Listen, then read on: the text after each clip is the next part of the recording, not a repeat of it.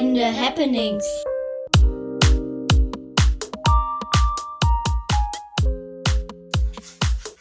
Hallo. Hallo. Hallo. Hallo. Ich bin Santa. Ich bin Daphne. Ich bin Daniel. Ich bin die Claudi. Tochter und Freundin. Ich bin Tochter. Äh, jetzt wollte ich gerade auch Tochter sagen, Vater und langjähriger, ja, Wegbegleiter und in den letzten Jahren noch öfter mal miteinander was Arbeiter äh, mit Claudi und Freund. Mhm. Und ich bin Claudi und ähm, jetzt zähle ich es einzeln auf. Senta Freundin, also Senta, ja, sehr. Ich mag dich sehr. Daniel, Fanin, obwohl wir mal Wettbewerber waren, ne? oder Mitbewerber im Job. Und ähm, ja, auch Freund. Und Daphne, Neuling. Daphne kenne ich noch nicht. Und jetzt lernt ihr euch so kennen. Live einfach. Ja, wie immer, wenn wir eine Gästin haben, was uns sehr freut, äh, zum Start die Frage, kannst du irgendwas mit einschneidende Happenings anfangen mit unserem Podcast? Hast du schon mal gehört? Ich habe gleich die erste Folge gehört, ja. Die fand ich, hat mich sehr bewegt. Ich weiß auch noch, äh, wann das war. Das war abends im Auto. Ich glaube, es war so 35 Minuten oder so. Und ich musste stehen bleiben, weil es mich so gerissen hat unterwegs tatsächlich. Ich bin gerade von meiner, ich habe damals mit der psychotherapeutischen Ausbildung angefangen und bin aus der Schule nach Hause gefahren, nach Bad Aibling und habe mir das da angehört und war schwer beeindruckt über so viel Mut und so viel Ehrlichkeit und das auch noch interfamiliär, weil das ist ja nicht so tagtäglich normal.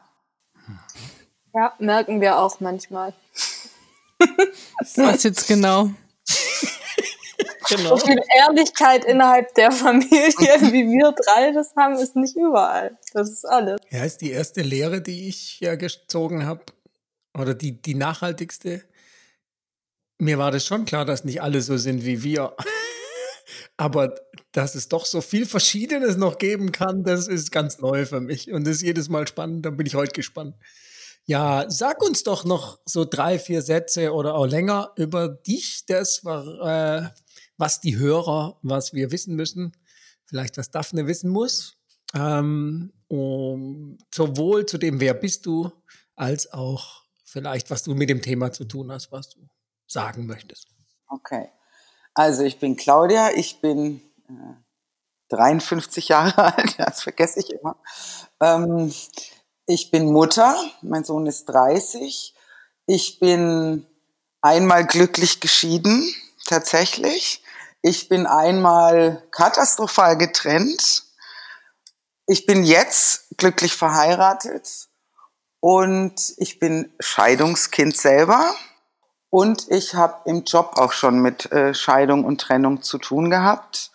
Und mein Herz in diesem Thema ist und war immer bei den Kindern.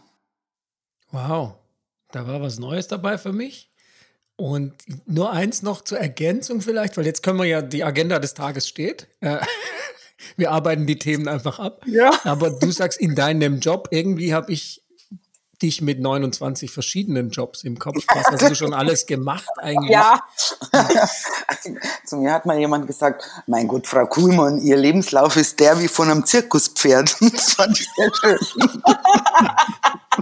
Okay. Ähm, was habe ich, was habe ich alles schon gemacht? Ich bin gelernte Rundfunkjournalistin und Moderatorin. Ich habe Lehramt studiert. Ich bin also auch Grundschullehrerin. Ich bin auch Ägyptologin. Ich, ich war lang beim Film. Ich war Kreativdirektor in Werbeagenturen. Ich war Marketingleiterin in einer IT-Bude. Daher kenne ich dich, Daniel, weil wir über Jahre Rücken an Rücken auf dem Kongress standen und immer so um die Ecke geguckt haben und so, hm, wer ist denn das? Ich dachte immer, geil, Johnny Depp lebt und zwar genau hinter mir. Und dann habe ich, ja, Marketing habe ich ziemlich lang gemacht. Und dann eben habe ich ähm, den Job geschmissen, habe gedacht, jetzt irgendwie Sinnstiftung im Leben und bin einem Familienrechtsverband beigetreten, der sich um Unterhalt und Familienrecht kümmert und habe da die Bezirksstelle in Mainfranken übernommen und habe da dann Menschen in Trennung und Scheidung begleitet. Ja, und jetzt habe ich noch schnell ein bisschen Psychotherapie obendrauf gesetzt, damit ich verstehe, warum die Menschen so ticken oder austicken dann in diesen Situationen. Hilft das oder deprimiert das einen? Äh, du meinst es, um zu verstehen, Ja. ob, ob mir das geholfen hat? Also ich hatte tatsächlich in der Beratung eine Situation, wo mir der Mann ausgetickt ist in meinem Beratungszimmer. Oh. Ab da hatte ich dann da auch einen Boxsack hängen. Oh. Und äh, heute weiß ich auch warum. Tatsächlich, nach meiner Ausbildung. Okay. Damals habe ich einfach nur gedacht, was bist denn du für ein Honk? Denkt man sowas dann nicht mehr oder trotzdem? Ich denke, was bist du für ein Honk, aber ich verstehe deinen Schaden. Okay, okay. Das ist immerhin was, ja. genau, das bin ich. Krass. Ja, wo wollen wir anfangen?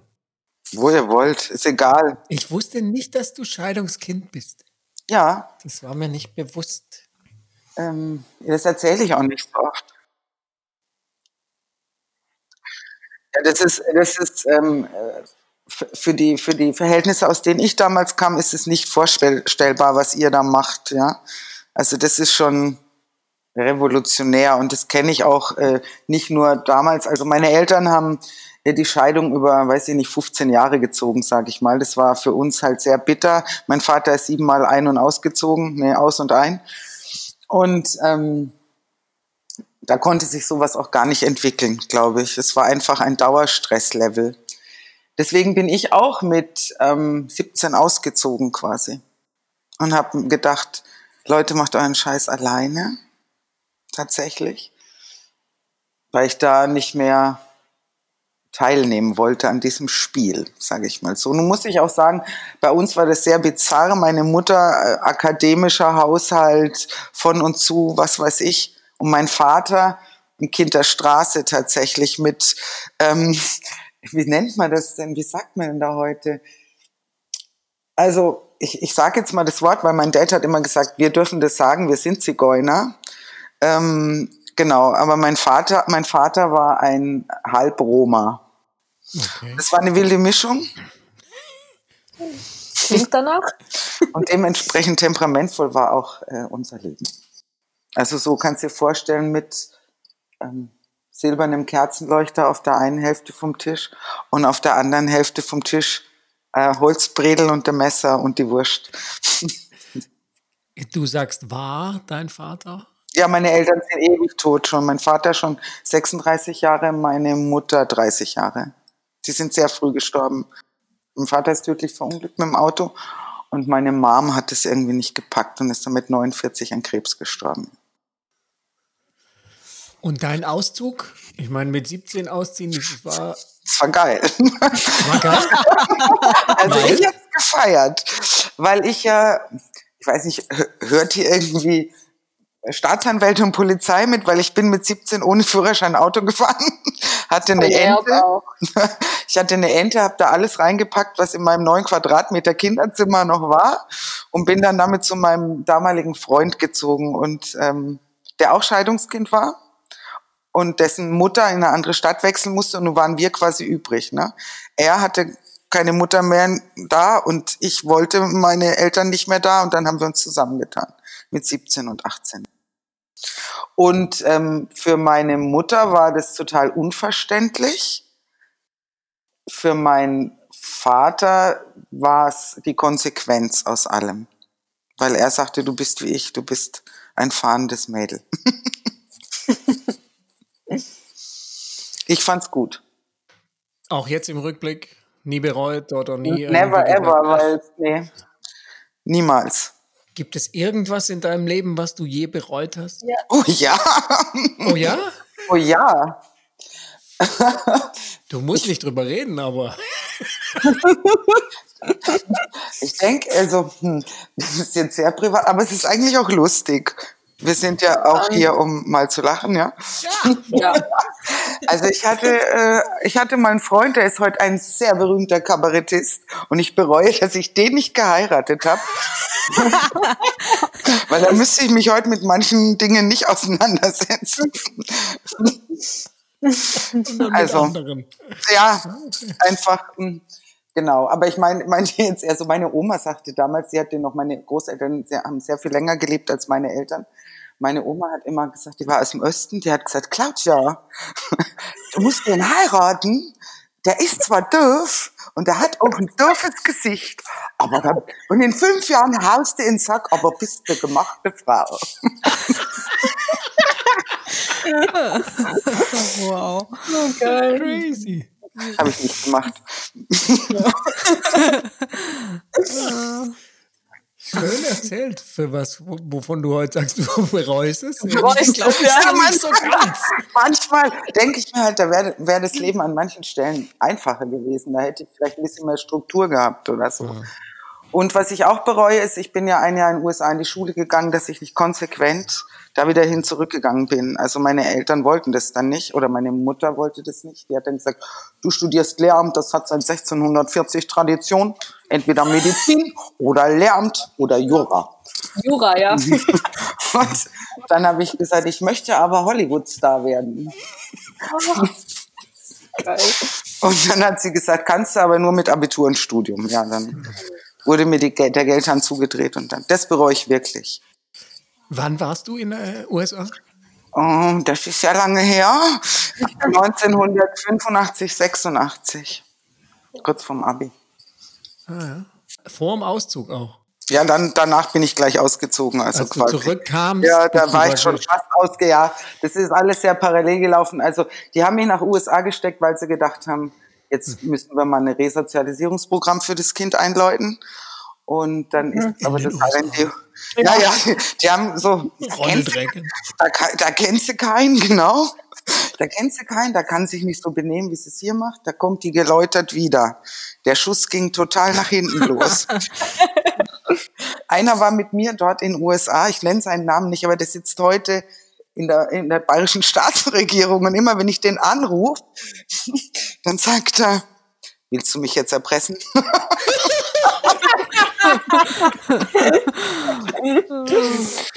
Ja, das ist interessant, da haben wir ja auch echte Parallelen zu euch. Daffy war auch in den USA so mit äh, 16 Ja, und Santa war auch ein Jahr, da war sie ein bisschen älter schon, natürlich. Es war nämlich das gleiche Jahr. Nach äh, ein Jahr in. Paris und diese Jahre, in denen beide weg waren, sind elementar gewesen. ist so. Kopf aufmachend, ne? Ja, voll. Voll. Ja, vor allem, wenn man vom Dorf kommt, ne? Ah ja, ich war auch vom Dorf. Und Mit mir haben da noch 899 Leute gelebt und äh, dann, Ah, okay. Würdest du im Rückblick sagen, du hättest es besser gefunden, wenn deine Eltern sich einfach hätten scheiden lassen? ja. Also es war auch schon als Zehnjährige meine Empfehlung tatsächlich. Ey, jetzt haben wir jemanden. Das haben wir nämlich besprochen vor kurzem. Da gab's nämlich ähm, auf gutefrage.net so eine Frage, was er dann tun sollte. Er würde seinen Eltern nämlich empfehlen, dass sie sich scheiden lassen. Ja, das muss man einfach sagen. Also damals, das ist ja echt schon echt lange her, ähm, war das total, also Scheidung war gar nicht da auf dem Dorf. Meine Mutter war die Schulleiterin und, oder hatte da die Grundschule. Und mein Vater war der Herr Lehrer, obwohl er einfach nur Vertriebler war, aber das war halt so. Und ähm, wir waren, wir wohnten auch sehr exponiert oben mit dem Pfarrer, der Kirche und dem Arzt auf dem Berg oben. Und all eyes on us. Es war immer so. Und wenn du dann das Wort Scheidung damals in einem unterfränkischen Dorf irgendwie auch nur angedacht hast, dann, dann hattest du ein scharlachrotes A auf dem T-Shirt, ne? A wie Aussatz. Das war wirklich so.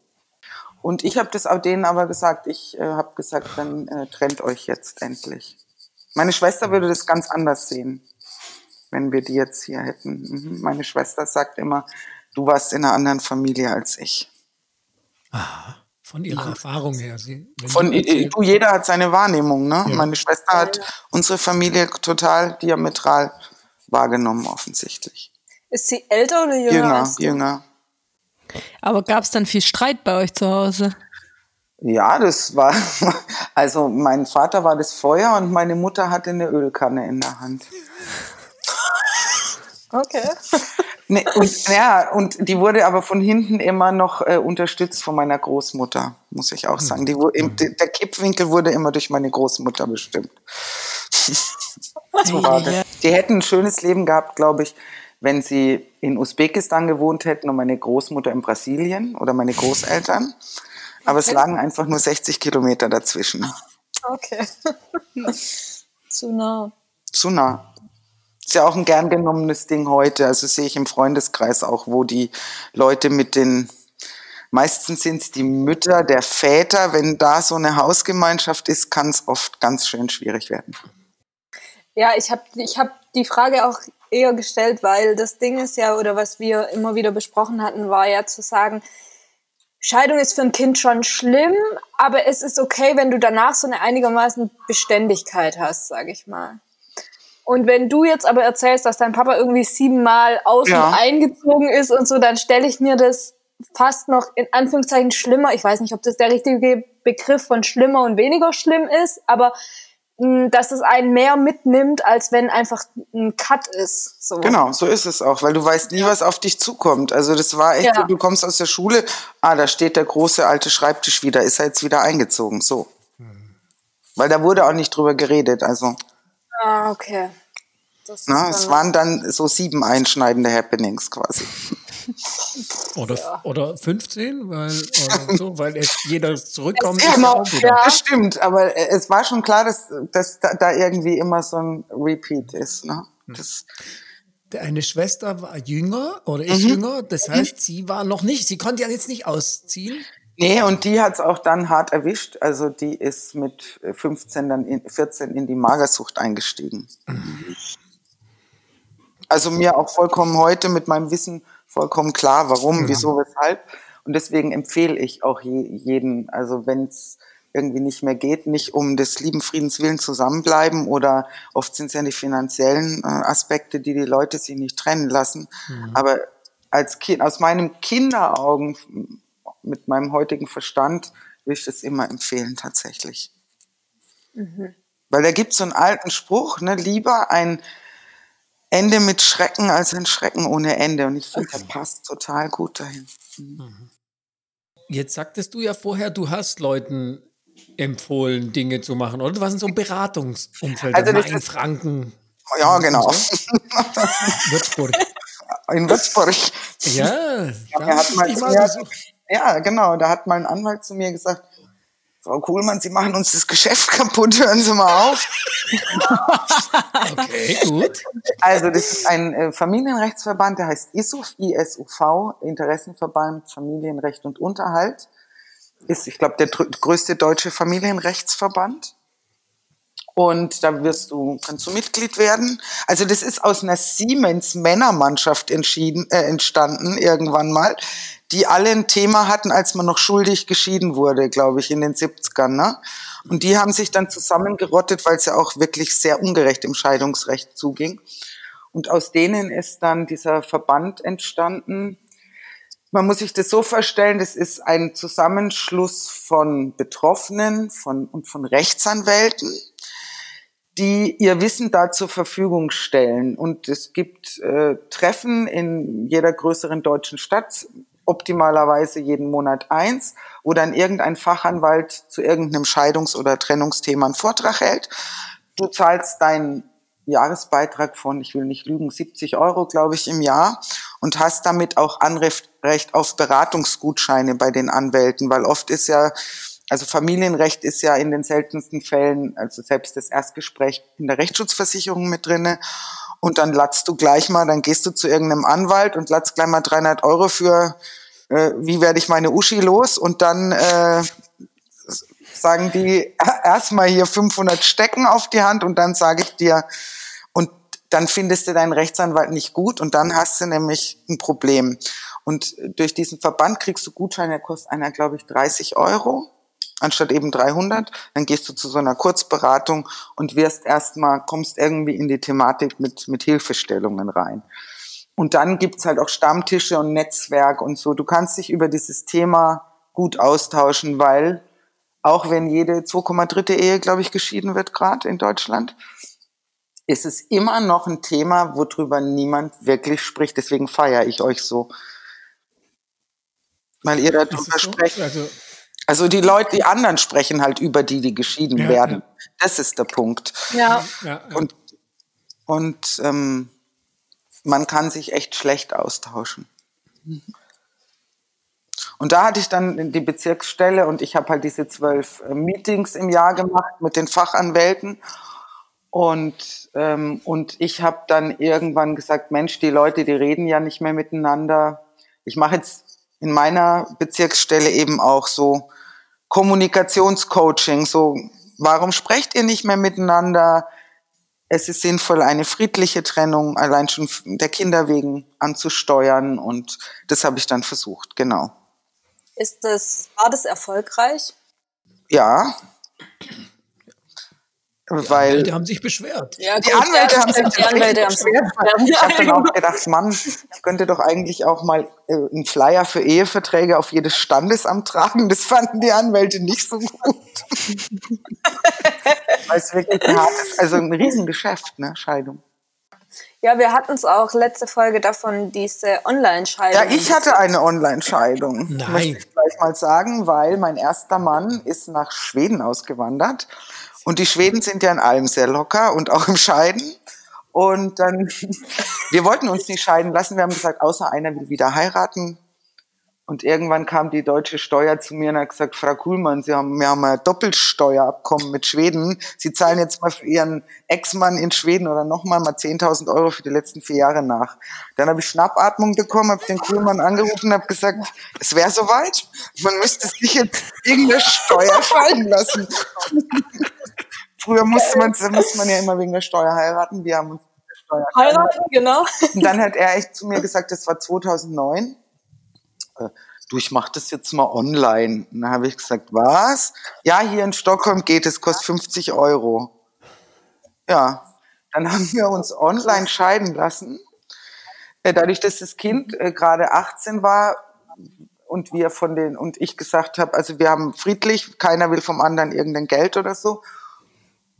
Und ähm, wir das mit dem Kind auch geregelt hatten, ging das ratzfatz durch. Zwei Tage später äh, hat der Andi gesagt, er hat schon eine E-Mail bekommen. Ich kriege in den nächsten zwei Wochen eine Urkunde vom Gericht in Stockholm. Die bekam ich dann auch. Dann bin ich damit in Würzburg. Super Geschichte. Ähm, aufs Amt des Standes und habe gesagt, so, ich hätte jetzt hier äh, gerne meine Scheidungsurkunde und der Unterfranke ist ja dann doch ein bisschen resistent. Ne? Wie die Mittelfranken gerade sind, erleben wir alle hier in Bayern gerade mit König Markus, aber auch der Unterfranke an sich ist doch komisch. Und äh, der sagte dann, Sie, das kann keiner lesen, was soll denn da draufstehen? Sie brauchen erst einmal eine Übersetzung. Dann habe ich gesagt, ja, also, und zwar beglaubigt, gnädige Frau. Dann habe ich das gemacht, das kostete mich dann nochmal 60 Euro, also 110 insgesamt. Mehr als die Scheidung. 116 110 Euro, ja. Und dann bin ich damit wieder hin und dann hat, hat der wieder gesagt, Sie, aber das habe ich noch nie gehört, dass man das machen kann, mir scheiden Sie nicht. Und dann musste ich, dann habe ich da gesagt, so jetzt geben Sie mal Ihren Knochen her, ich rufe jetzt mal hier in der Botschaft an.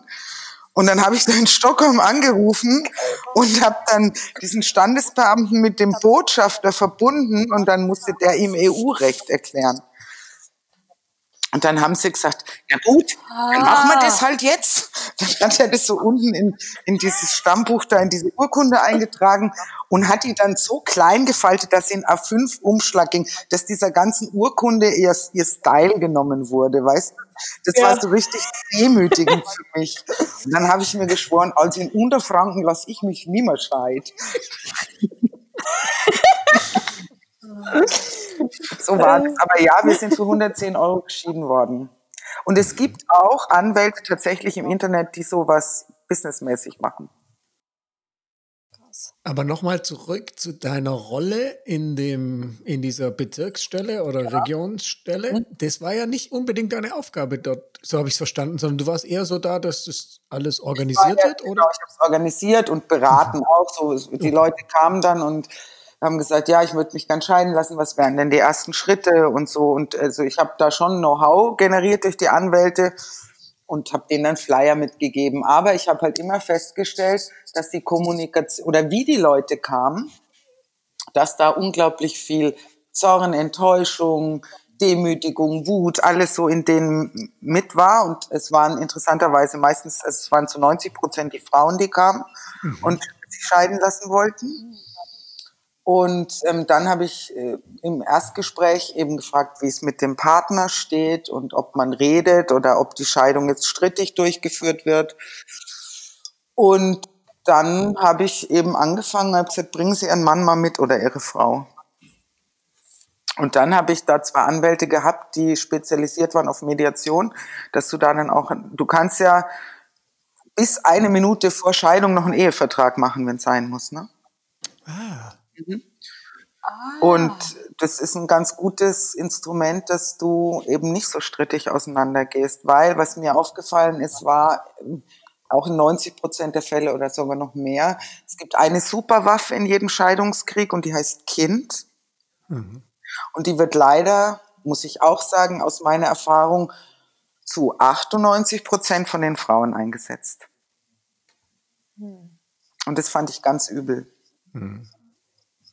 Und da, das war so mein Be Beweggrund, warum ich dann gesagt habe, ich versuche mit diesen Menschen da zu einem Punkt zu kommen, wo sie sich miteinander unterhalten, um, die haben sich ja auch mal geliebt, ne? Also es ist ja, die sind ja nicht in der Ehe geprügelt worden, also früher vielleicht schon, aber diese Menschen, die da vor mir saßen, die waren jetzt nicht mehr aus dem Mittelalter.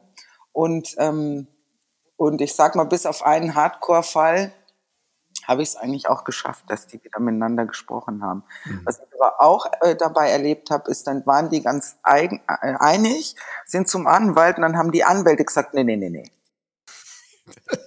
Echt wahr? Ja. Es ist ja auch diese Mehr von wir haben, wir nehmen uns einen Anwalt. Das ist natürlich Blödsinn. Mhm. Der Anwalt ist immer der Anwalt von einem und muss auch dessen Interessen vertreten und der andere läuft mit. Und ich finde mit so einem, An also außer du hast einen Mediationsanwalt, dann kannst du das gut machen. Aber ja, da gab es dann öfter mal einen Anwalt, der gesagt hat, warum machen Sie das? Sie versauen mir mein Geschäft. Mhm. Mhm. Ich habe gesagt, weil es mir um die Kinder geht und um einfach um die Menschen und, und den Zustand. Ich meine, möchte, ich wollte nicht nach meiner Scheidung von meinem Mann so sprechen, dass in dem Fall, wenn es mein Kind gehört, er, er sich dafür geschämt hätte. Das wollte ich nie. Mhm. Mhm. Oder ein Loyalitätskonflikt gekommen wäre oder sowas. Springen wir mal noch mal kurz zurück zum, wenn du möchtest. Äh, mhm. ich wollte ja. noch kurz eine Frage fragen. Und zwar hattest du auch ähm, welche in diesem Interessensverband, die das gut gefunden haben, was du da gemacht hast und da vielleicht ja, auch ja, ja, ja, ja, ja, ja, ja, ja. Also die Anwälte, die sich mal bei mir beschwert haben, waren gar nicht aus dem Verband. Das waren dann andere. Die okay. die stehen ja dafür, für ja, genau, weil ich habe genau. mir die genau. Website angeschaut und ich fand, das war alles sehr, ähm, dass es da genau. um die Menschen ging genau. und sehr so emo emotional ist vielleicht das falsche Wort, aber nicht so sachlich. einfach. Es geht ja um Menschen. Genau. Das heißt ja, ja auch, ähm, es geht ja auch viel um Neuanfang. Die unterstützen die Leute dann auch nach der Scheidung. Also. Ah, okay, ja, cool. Nee, nee, das waren dann externe Streitkräfte, ah. die das nicht ah. wollten. ja, okay. Ja, bei nach der Scheidung Neuanfang fällt mir unser Fotoshooting von, von der letzten Folge ein. Aber da haben wir entdeckt, dass es so ein Scheidungsfotoshooting gibt. Mhm, mh. Kennst du das? Mhm. So, wo mhm. man sagt, da schrieb dann, man kann ruhig eine Axt mitbringen oder ein. Ja, ähm, ja. Mhm. okay. Das ist lustig, weil mein Ex-Mann, der ist ja Goldschmied und der hat den Scheidungsring dann erfunden. Der ist in Stockholm Goldschmied und der hat mit unserem Ehering angefangen und hat einen Millimeter aus der Unendlichkeit rausgeschnitten einfach. Dann ist ja die Unendlichkeit unterbrochen und den Leuten, die den als Daumenring eben tragen, die den jetzt. Mhm. Oh. Gibt's alles. Äh, gibt's, mhm. Alles gibt's eine Geschäftsidee, also. Es ist einfach so, diese Welt ist so. Die Welt ist so vielleicht. Ja. Jetzt hast du gesagt, Kind, Scheidungswaffe äh, mhm. und äh, ihr, du berichtest ja, dass ihr, also es wirkt mir wie wenn ihr euch irgendwie entspannt geschieden habt. Wir haben uns sehr entspannt geschieden. Eher aus Versehen eigentlich, genau, ja. okay. Äh, und euer Sohnemann ist euer Sohnemann, ja. Also ja. der ist Scheidungskind aus so einer aus Versehen geschiedenen. Aus Versehen geschiedenen Geschichte. Ähm, der hat auch immer ein super, der ist dann, der Marius war damals 13, der ist von Stund an allein dann nach Stockholm geflogen. Also mhm. das wurde sehr gefördert vom Andi. Der Andi kam auch die ersten Jahre immer zu Weihnachten, zum Geburtstag. Wir sind nochmal zusammen in Urlaub gefahren und so, weil wir waren echt Best Friends. Das war wirklich so, der, der, der ist ein Freund. Wir haben uns so einfach in unterschiedliche Richtungen entwickelt. Mhm. Punkt. Aber wir haben denselben Humor, wir hören nicht, nicht ganz dieselbe Musik. Das, aber, aber er war auch mit seiner neuen Frau bei uns und so. Das, das haben wir alles schon hinter uns. Okay, ihr versteht euch auch jetzt. Jetzt haben wir nicht mehr so viel Kontakt. Es ist einfach, du, das ist lang her. Wann, also der Andi ist 2003 nach Stockholm. Das sind ja fast 20 Jahre schon. Ne? Ja. Und ähm, aber wir haben es über ganz viele Jahre geschafft, dass wir in stetigem Austausch waren. Und das letzte Mal habe ich ihn vor zwei, vor drei Jahren war er mal hier, ja. Und der Marius ist damit am Anfang was für ihn ein Schock, vollkommen klar, weil bei uns war es nämlich so, dass mein Ex-Mann die Mutter war und ich der Vater. Also ich war der Geldbringer und der Andi war die Mutter und zu Hause. Mhm. Und dann war für den Marius natürlich irgendwie die Nummer eins Bezugsperson mhm. äh, weg. Was er, also es war dann ein Jahr in der Schule, das hat er dann nochmal gemacht, mhm. weil ich ihn da auch nicht so unter Druck setzen wollte.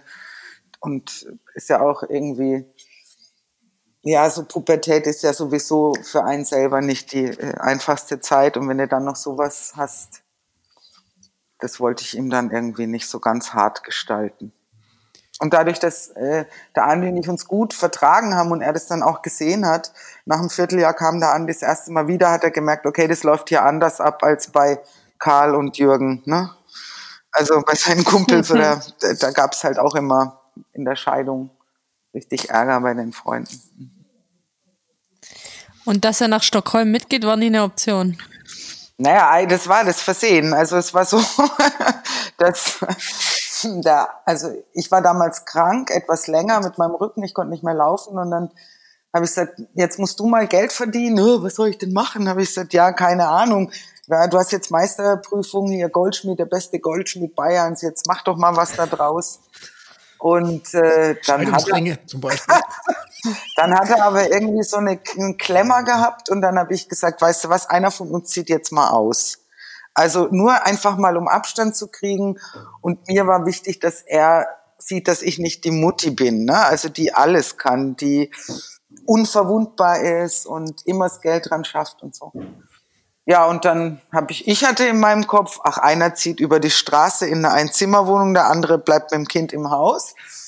Und der Andi hat gedacht, ach, ich ziehe mal nach Stockholm. Geil. er sagte dann, du, ähm, ich habe eine Wohnung. Dann sage ich, aha, wo? Ja, oh, ich weiß nicht mehr, wie es hieß. Ich sag's jetzt mal sicher falsch. Pionton Gatan. Da sage ich, das hört sich nicht fränkisch an das wäre jetzt auch auf Kungsholmen in Stockholm. Da habe ich gesagt, Alter, brennst du? Und dann sagt er, ja. Die Königin in Schweden, die hat einen deutschen Goldschmied in der Werkstatt gesucht und da hat er sich irgendwie beworben und die hat ihn genommen oder die Goldschmiede. Und dann habe ich so, ich stand so da und habe gesagt, oh Mann, ich habe echt zwei Kinder. Das eine wird halt jetzt gerade erwachsen. Und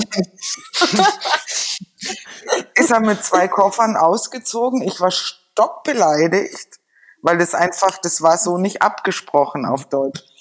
Und ähm, bei uns in der Familie ist auch intim, ähm, aber ich erzähle es trotzdem, war es so, unsere sehr sch schwierigen Familienthemen wurden immer in der Badewanne besprochen. Wir hatten so ein Brett über der Badewanne und da stand eine Flasche Ramazzotti, ein Eiskühler und zwei Gläser drauf. Und haben wir manchmal drei Stunden gebadet, bis wir unsere Themen durch hatten. So, jetzt war der Andi in Stockholm, kam ab und zu wieder und im zweiten Jahr sagt er dann so, ich glaube, es wäre Zeit für eine Badewanne. Dann denke ich mir, hm, okay, dann ist das Kind losgerannt zum Edeka, hat eine Flasche Ramazzotti, so, wie so ein Tourette, ne? Oh, die Eltern diskutieren, ich muss Ramazzotti kaufen. Ne? Es, äh, hat eine Flasche Ramazzotti gebracht, dann haben wir uns in die Wanne gesetzt und dann erzählt mir mein Mann damals, ja, eigentlich war das ein Versehen, Claudia, weil ich habe gedacht, ich ziehe nach Stockholm und du sagst nach einem Vierteljahr, Andi, Andi, komm zurück. Aber ich habe nicht mit deiner Konsequenz gerechnet. Und ich habe gesagt, du Ochse, ich war so verletzt, also und, und ich fühlte mich auch so gedemütigt. dass ich, ich hätte verfaulen können in der Ecke. Ich hätte niemals gesagt, komm zurück. Es war echt ein Kommunikationsfehler. Mhm. Äh, wirklich. Krass. Mhm. Aber das war jetzt im Rückblick vorher bei der Frage, ob du was bereust, nicht dabei. Also so. Dass wir uns getrennt haben, nee, weil, weil ähm, in dem Gespräch kam eben auch auf, dass wir einfach uns in unter, un, unterschiedliche Richtungen entwickelt haben. Und ähm, der Andi hat auch mal zu mir gesagt, ich danke dem lieben Gott, dass du meine Frau warst, weil ohne dich wäre ich nicht da, wo ich jetzt bin. Mhm. Und genauso danke ich dem lieben Gott, dass der Andi mein Mann war, weil erstens hatten wir eine Granatenzeit wir, wir hatten auch echt viel Spaß und ich wäre auch nicht da. Und er hat sich sagenhaft um das Kind gekümmert.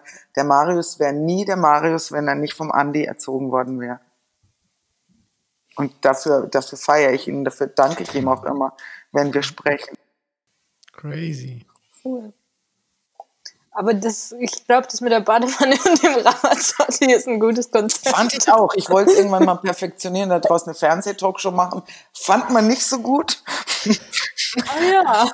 Ich, wenn ich mir heute das Fernsehprogramm angucke, frage ich mich, was hatten die damals? ich wollte gar nicht sagen, das wäre ja noch. Okay, und ähm, was hat dein Sohn dann dazu gesagt? Zu der Badewannen-Session oder dem also, Ergebnis? Oder? Zu allem. Zu allem. ähm, was er damals gesagt hat, das kann ich dir gar nicht mehr so sagen. Er war ja trotzdem bei mir, beim Andi.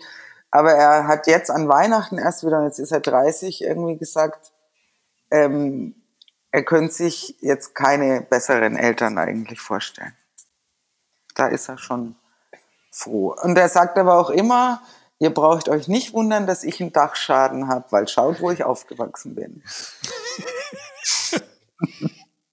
naja, aber wenn man das Ganze jetzt weiterträgt, ich meine, ich habe das vorher gedacht, bei deiner und auch als du dann gesagt hast, dass deine Schwester mhm. in die Magersucht gerutscht ist und so, wie krass das von dir war, dass du da die Konsequenz dann gezogen hast und gesagt hast, du ziehst aus und das so durchgezogen hast, was, also ich, so wie ich das jetzt sehen würde, wahrscheinlich auch das Beste gewesen ist, weil das du einfach dann das selber Fall, ja. in die Hand genommen hast einfach und gesagt hast, okay, ich kann nicht das beeinflussen, wie meine Eltern sich da die ganze Zeit hin und her, also mach's ich einfach. Ähm, aber trotzdem krass, dass, dass du das so gemacht hast und dass du auch da irgendwie, ich sag jetzt mal, nicht so den Schaden genommen hast, hört sich ja, immer so dumm an, aber ja. Ich meine, du bist in keine Magersucht ja, gerutscht, sagen wir es mal so. Aber ähm, also wenn ich jetzt, ich könnte mal eben spontan eine Umfrage starten, welche Schäden ich habe. Ich würde so eine Liste kriegen. Aber ähm, ja, es ist ja, wir auch. Es ist eine Art der Wahrnehmung, eine Art der Abgrenzung. Ich habe mich als Kind sehr früh abgegrenzt, muss ich sagen, weil mir mhm. der akademische Teil der Familie immer ziemlich auf die Nerven gegangen ist. Und da musste ich mich abgrenzen, weil ich mich einfach scheiße aussehend im Faltenrock fand und den musste ich da immer anziehen. Und da habe ich mit vier Jahren schon beschlossen, da gehe ich nicht hin. Ne? Oder da will ich einfach nicht. Naja. Ich will da nicht, meine Schwester konnte sie nicht abgrenzen. Mhm. Und ihre Abgrenzung war dann ihre Magersucht. Das ist einfach so. Mhm. Und ähm, wir sind ganz unterschiedliche Menschen. Sie ist wie meine Mutter, ich bin wie mein Vater. Ähm, meine Schwester und ich sprechen auch seit 13 Jahren kein Wort mehr miteinander. Mhm. Also sie hat es beendet. Oh. Irgendwie tatsächlich. Und das ist aber, es ist so eine lange Geschichte. Das ist in unserer, das ist einfach, wir sind so unterschiedliche Menschen und wir haben auch unser Leben so unterschiedlich wahrgenommen, gestaltet mit Menschen aufgefüllt. Also ich, ich würde mal ganz forsch behaupten, dass meine Schwester nichts mit meinen Freunden zu tun haben können wollte, würde. Und das die andere Seite genauso. Und äh, äh, keine Ahnung, nur weil wir in so einem Genpool-Eimer zusammen waren, heißt es nicht unbedingt, dass du halt Best Friends bist. So. Nee, das nicht. Aber wie geht's dir damit, dass ihr nicht gesprochen habt seit 13 mir geht's, Jahren? Am Anfang ging's mir ganz schlecht, weil auch meine, also ihre Kinder waren wie meine Kinder, das, äh, die waren dann so weg. Mhm. Und ähm, ja, heute komme ich gut damit klar. Da kommt mir auch meine psychotherapeutische Ausbildung zugute, weil ich einfach auch verstanden habe, woran es liegt und ähm, dass dieses Problem einfach schon immer in ihr oder wie auch immer ist und, und in ihrer Sucht und ja, sie hat, sie hatte einfach sich für einen anderen Weg entschieden und den, das toleriere ich oder das respektiere ich.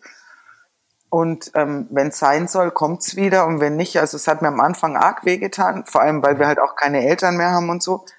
Aber heute, da, da halte ich es auch ein bisschen wieder mit unserem, äh, mit der, dem Teil der Familie, die so ein bisschen unorthodox war.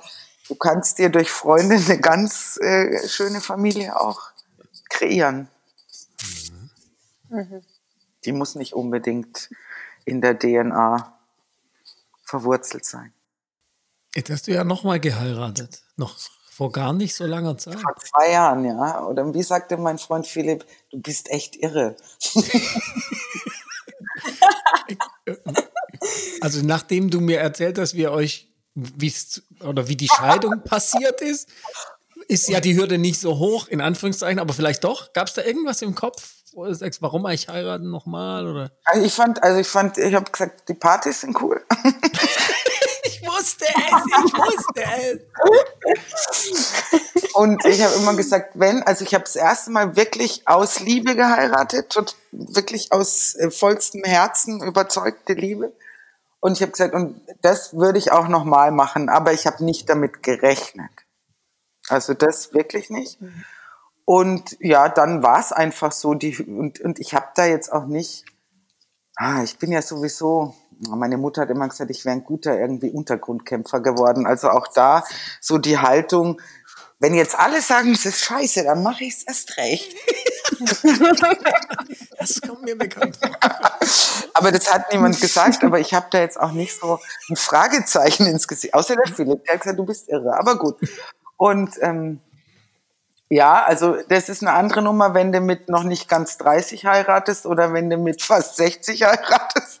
Ah, naja, aber ähm, naja, das, ja, ähm, genau. weil das sind bei dem ersten ist noch irgendwie so, ja, da bist du noch nicht so ganz fertig und da, mhm. ja, da bist du noch nicht so ganz der Mensch, der du irgendwann bist. Und wenn du jetzt in dem Alter heiratest, da denkst du halt erstmal, du bist noch, noch gar nicht so fertig und dann in der Realität, dann äh, sagst du, oh, wer bist denn du? Dich habe ich ja noch nie gesehen. Ne? Also, und das ist schon spannend. Also anders. Es ist definitiv anders. Sehr viel klarer in der Kommunikation, muss ich sagen. Aber liegt das daran, weil du jetzt diesen Kommunikationshintergrund dann auch hast und das alles kennengelernt Also das hat mit Sicherheit einen Teil da äh, trägt dazu bei. Und ich hatte zwischendrin auch zwischen meinem Ex-Mann und der Jetzt-Ehe hatte ich eine jahrelange Beziehung, die sehr übel auseinanderging. Ähm, und darüber habe ich auch ganz viel gelernt und habe auch meine Sichtweisen auf manche Dinge sehr geändert, muss ich sagen. Aha. Und ähm, ja, das fließt jetzt so alles mit ein, dass du dann klarer kommunizierst. Also so, jetzt sagt man mir nach, äh, die Kuhlmann ist schon ziemlich direkt. Das kann auch manchmal schmerzhaft sein. Ähm, das habe ich mir dann eine Zeit lang zu Herzen genommen und hab, es gab so ein paar Jahre, wo ich gedacht habe, ach, jetzt sagst du jetzt mal lieber nicht. Ähm, und jetzt habe ich eine gute Mischung. Jetzt sage ich, ich nehme eine Prise mehr Takt und ein bisschen mehr Mitgefühl, aber ich sag's trotzdem.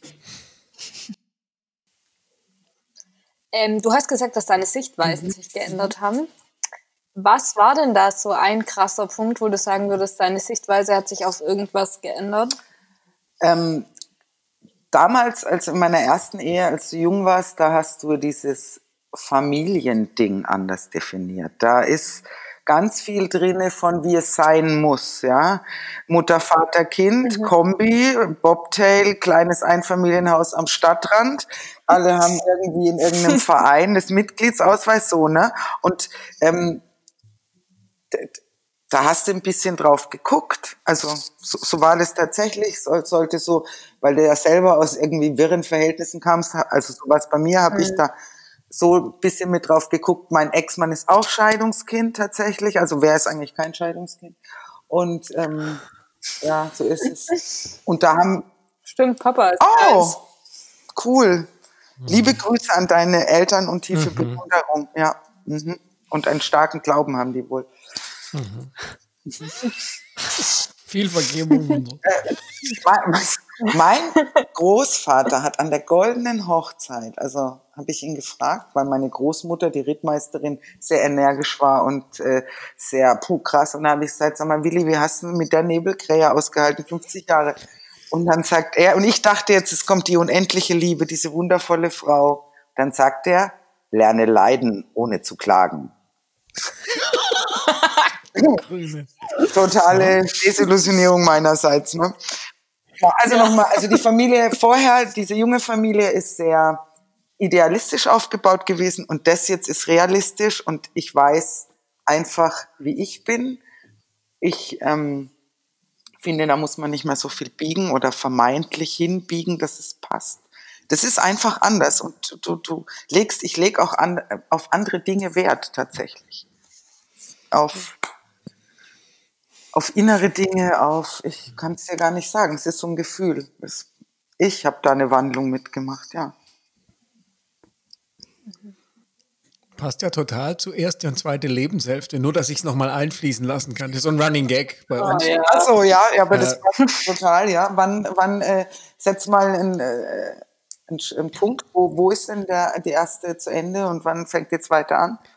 In allermeisten Fällen beginnt die zweite in einem tiefen Leidensphase. Mhm. Wann auch immer die ist, die kann auch schon mit neun Jahren sein, vielleicht. Das ist vielleicht ein bisschen früh, aber so, die kann auch mit zehn, mit 20 sein, mit 25. Ähm, bei vielen, vielleicht beginnt sie gar nicht, vielleicht weil diese tiefe Erfahrung nicht kommt, weil es dann viel schwerer wird. Ähm, und die erste ist Konstruktion und da geht es darum, was zu bauen, was von außen gut aussieht. Ja. Und in der zweiten Hälfte geht es darum, was ist denn da eigentlich drin? Der Inhalt, ja. Genau. Und also das ist, so klingt es für mich, so erlebe ich dich auch. Gute Definition, ja. Das ist auch so. Mhm. Ja. Mir fiel sogar noch ein, ein, dritter Weg. Es gibt so, oder ein dritter Ansatz, da gibt es die Idee, am Anfang brauchst du Konstruktion, mhm. dann brauchst du die Dekonstruktion. Dessen, was du dir da aufgebaut hast, mhm. und dann die Re Konstruktion mhm. einer neuen, auf einer neuen Ebene, so ein bisschen diese drei Stufen. Mhm. Jetzt hast du ja geschildert, äh, erste Ehe und äh, jetzt die dritte, also die, die dritte große Beziehung mhm. und dazwischen so schwierig. Du musst darüber nicht sprechen, aber da habe ich nur dran gedacht. Mhm. Also so das ist auch so, also das war nicht, de, wie, wie hast du es gesagt, Dekonstruktion, das war ja. eher Demontage auf allen. Okay, noch krasser. Also das war wirklich mega krass. Aber auch da, also die ersten zwei Jahre danach habe ich gedacht, wenn ich diesen Menschen nochmal sehe, dann hoffentlich habe ich alle Cruise Missiles der Welt dabei. Ne? So, so, so ein Gefühl hatte ich. Mhm. Und das mag, das mag sich komisch anhören, aber ich kann sogar heute Mitgefühl für ihn empfinden. Warum? Das wäre jetzt, ja, wie hast du das geschafft? Das war schon meine Frage. Also ja, wie ich das geschafft hast damals als ähm, also ich als das auseinanderging, das war wirklich gar so mit körperlicher Gewalt und totale Existenzzerstörung. Ja, das ist äh, richtig krass. Ähm, bin ich in eine psychosomatische anthroposophische Klinik gegangen, um mich zu rekonstruieren. Mhm. Und kann ich jedem nur empfehlen, also wirklich jeder, der irgendwann mal an dem Punkt im Leben ist, wo er sagt, ich, ich möchte mich gar nicht mehr entscheiden müssen, weil ich gar nicht mehr kann, mhm. dann ist das wirklich eine wunderbare Möglichkeit. Ich habe es natürlich ein bisschen kokettiert damit und habe dann immer gesagt, ich war in der Klapse, ja. Ähm, ja, weil es für mich tatsächlich was war. Ich war weggesperrt, war ich natürlich nicht, aber ich hatte eine Käseglocke über mich. Ich bin jeden Tag zum Yoga und zum Tai Chi und zum zur, zur Klangschalenmeditation und ja. Und morgens gab es eine Gruppentherapie, wo ich gedacht habe, Alter, jeder hat echt mega einen an der Waffel, ja. Wahnsinn. Es ist jeder, es waren lauter Krisenmenschen, also ganz traumatische Erlebnisse heute. Aber wir haben es geschafft am ersten Tag. Wir waren zwischen 18 und 60 Jahre alt in dieser Gruppe. Wir haben es geschafft, am ersten Abend uns vor Lachen zu biegen in diesem, in der Klapsenküche quasi. Danach haben wir auch alle geweint.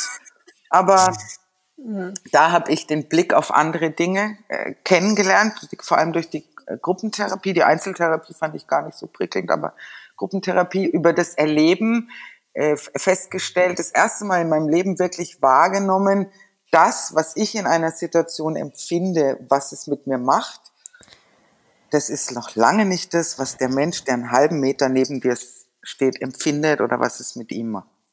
Mhm. Und jeder hat sein Päckchen, jeder hat seine Geschichte und der Mann damals, der kommt auch aus schwierigen Verhältnissen und ähm, der hat einfach auch seinen Seelenweg gehabt und ähm, ich kann manchmal mitfühlen und dann, wenn mein Mitgefühl zu groß wird, dann kommt mein Teufelchen und sagt, ja, aber Claudia, Karma has no deadline. Irgendwann kriegt er trotzdem noch mal ein.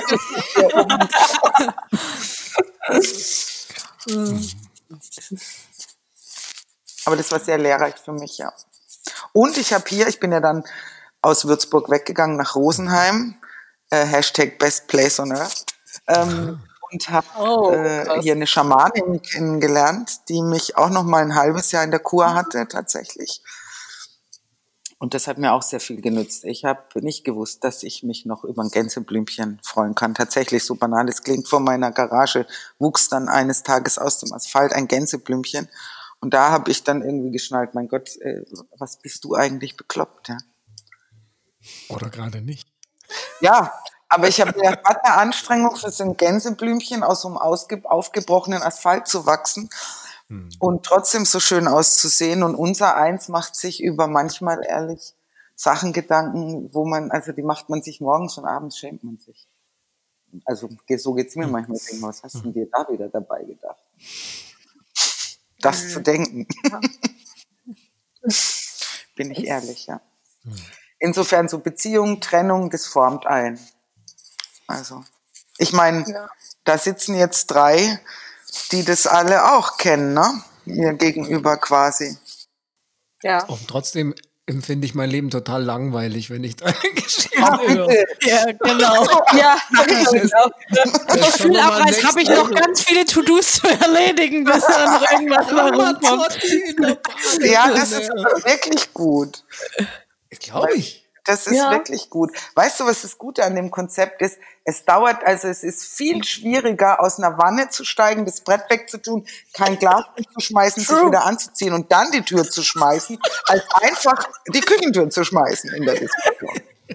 Ja, absolut. Aber für Center fällt es ja schon mal raus, weil sobald die Haut anfängt, runzelig zu werden, kriegt Center die Krise. Echt? Das ist, das ist ja doof. Ja. Mhm. Sie kann das dann auch nichts mehr anfangen. Nicht. Aber wenn ich mit Händen so sitze, dann ist okay. Crazy. Hast du irgendeinen Tipp für Leute in der Situation, den du mitgeben würdest? Also ein heißer Tipp, finde ich, ist der, dass man, wenn es richtig hart ist, dass man sich mal kurz darauf besinnen möge, warum man eigentlich zusammenkam. Mhm. Also für Paare, das finde ich sehr heilsam, weil da kommen so ganz kleine Blitz, Blitzgedanken, wo man sich kurz dran erinnert, nimmt, das nimmt oft die Wut ein bisschen. Und äh, mein, ähm, der zweite Tipp, den ich habe, das ist aber kein Tipp, sondern echt ein Appell. Leute, haltet eure Kinder raus.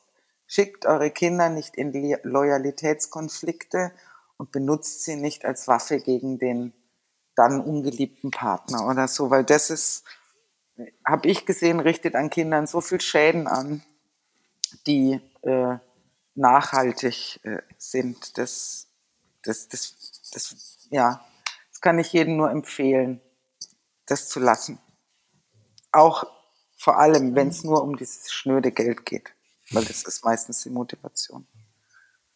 Genau. Und ab und zu irgendwie, wenn es möglich ist und der Abstand so ist, dass die Wunden, wer auch immer sie wem zugefühlt hat, äh, ein bisschen verheilt sind, dass man sich dann mal wieder trifft und einfach über coole Momente spricht, weil dann kann man auch irgendwann wieder zusammen mal lachen. Und wenn man das das erste Mal geschafft hat, dann ist jede Begegnung fast wieder möglich. Das ist jetzt eine krasse Hausaufgabe für mich. ja. Also die Vorstellung ist im Moment echt schwierig, danke.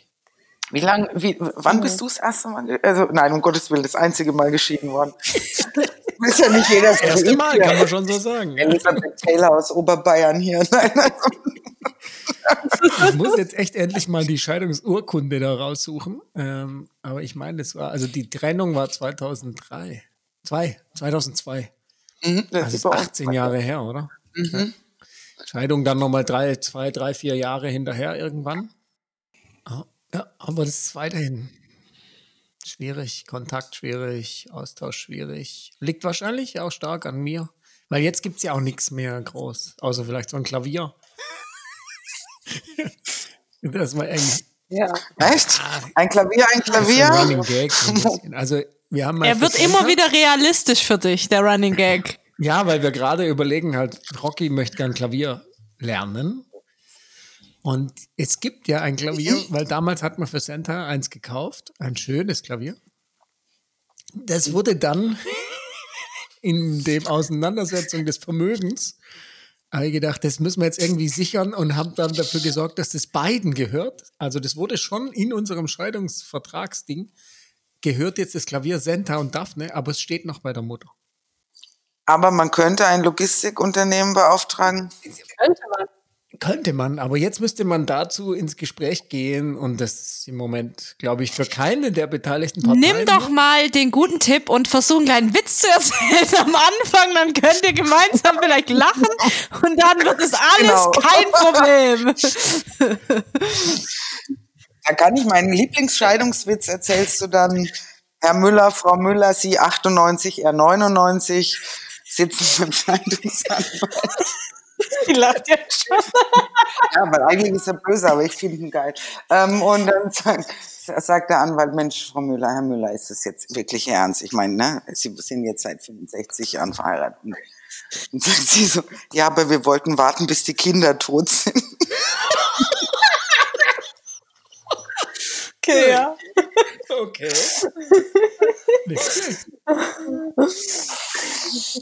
So. Und wenn du den erzählst, bestimmt ein super Einstieg. Nee, aber ich weiß gar nicht, warum, warum du das regelst. Darf ich das mal fragen? Und warum das die Mädels nicht machen? Ja, ja, ich habe schon gesagt, ich kann es machen. Es wird eine schwierige Auseinandersetzung für, für die Person, die es macht. Und deshalb ist es so Das, ein das, bisschen. ich glaube auch, das wirft die, die, die, das, was Sender und ich aufgebaut haben in letzter Zeit, auch wieder ein bisschen zurück. Von unserer Beziehung zur Mama. Ein Klavier? Okay. Liegt vielleicht auch mit dran, dass Ja. es dann auch nochmal irgendwie um Rocky geht. Also jetzt so. Ich glaube, um Rock wäre okay. Nee, Ich glaube, sie verbindet es eher mit dir. Okay. Glaubst du es nicht, Sandra? Dass es dann Genau. bei, beim Vater steht, Genau. oder? Ich glaube generell, dieses Gefühl von mir wird was weggenommen, in Anführungszeichen, ist das Problem an der ganzen Sache.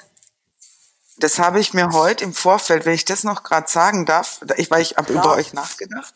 Ah. Und wir hatten es ja neulich mal, äh, Senta, kurz am Telefon. Ähm, wenn, also Daniel, du bist jetzt mit deiner neuen Familie nach Hamburg gezogen. Und dann sind die zwei Kinder aus der ersten Ehe auch mitgezogen. Und dann habe ich mich versucht, da reinzufühlen. Und das kann ich mir vorstellen, tut schon echt weh. Klar. Und es gibt Menschen, die können dann sagen, mir tut es einfach weh, Leute. Und es gibt Menschen, die werden dann wütend. Mhm. Und das ist einfach, was man halt für ein Typ ist. Also, Hm. die, vielleicht, manchmal meint man es gar nicht so, wie man es performt. Ja. Aber als Kind, ich meine, ihr seid erwachsen und tolle Weiber, wenn ich das mal so sagen darf, ja. Echt geil. ähm, aber ähm, man ist ja immer noch das Kind dieser Mutter, ne? Auch wenn man erwachsen ist und da steht. Und da finden dann Dinge statt, die irgendwie im Kinder-Ich und der Mama-Ich und dem Ganzen von früher sind. Ja. Insofern macht ein Crowdfunding Ja. und kauft ein anderes Klavier vielleicht. Vielleicht ja. bevor ihr jetzt die ähm, mühsam neu aufgebaute Nähe überstrapaziert. Ja, man so. muss ja sagen, rational betrachtet ist das ja schon ein bisschen lustig. Wenn das jetzt ein neues so, Klavier das ganze. Menschsein ist rational ein bisschen lustig, finde ich. Ob ich jetzt so weit gehen würde, weiß ich nicht. meinst, Aber es ist schon so, das Klavier gehört Aber- mir und der Center steht wo, wo es keiner spielt und jemand anders kauft ein neues, bei dem er eigentlich wohnt und wo es kleine Bruder gebrauchen könnte. Daphne, was bist du für ein Stern? Jetzt rate mal. Also entweder was mit, mit, mit, mit dem Horn. Ist es so? Schon, oder? Stier wieder sowas? Oder Steinbock? Ah, okay. Das ist äh, also irgend sowas, weil so rational ähm, bewundere ich.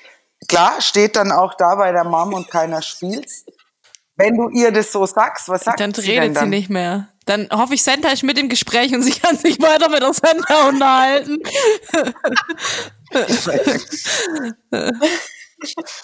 Okay, ja, ja, natürlich. Nee, ist aber es so ist es tatsächlich. Wenn ich tatsächlich zu wenig emotional reagiere, dann möchte sie das Gespräch dann mit mir auch nicht so weiterführen. Das ist vielleicht nicht zu extrem jetzt, aber wenn wir zu dritt im Gespräch sind, dann Mhm. redet sie schon gern lieber mit der Santa darüber weiter.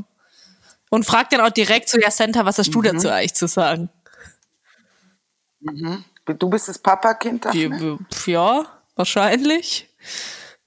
Interessante Frage. Vielleicht sollten wir langsam zum Ende kommen. Und eine neue Folge machen. Ja, unbedingt. Ne, mega krasse Fragen, ja, geil. Ich habe mir gerade überlegt, könnt ihr ja mal sagen, ob Claudi und äh, eure Mutter sich verstehen würden? Bestimmt, oder? Bestimmt, ja. Ich glaube auch auf einer Ebene, ja. Klar. Und ich finde schon, auch Mama hat sich ja auch schon weiterentwickelt. Vielleicht könnte Claudi nach dem Klavier fragen. nein, nein, nein, nein, nein, nein, nein. Überhaupt kein Problem. Es könnte ich auch eine Geschäftsidee schon wieder draus machen. Ja, ich- also ich mache die Fragen, stelle die Fragen bei der anderen Partei, um Sachen rauszuholen. Keine schlechte Idee. So, seid ihr glücklich? Ja. Abgefahren. War total crazy Reise. Letzte Stunde. Bin sehr glücklich. Ich auch. Und durstig. Ja, genau. hat die Worte. Santa. Und du? Ja, ich bin auch sehr glücklich nach diesem Gespräch. Es war mir eine Freude. Ich finde euch, Ternas, in welcher Familienkombination auch immer, ob mit einer Tochter, zwei Töchtern, die zwei kleineren habe ich ja nur mal auf dem Foto gesehen. Ich finde euch großartig. Und ähm, das ist sowas, was ihr mit eurem Podcast macht. Macht es weiter, tragt es in die Welt, wie Familie auch sein kann. Vielen Dank. Dank.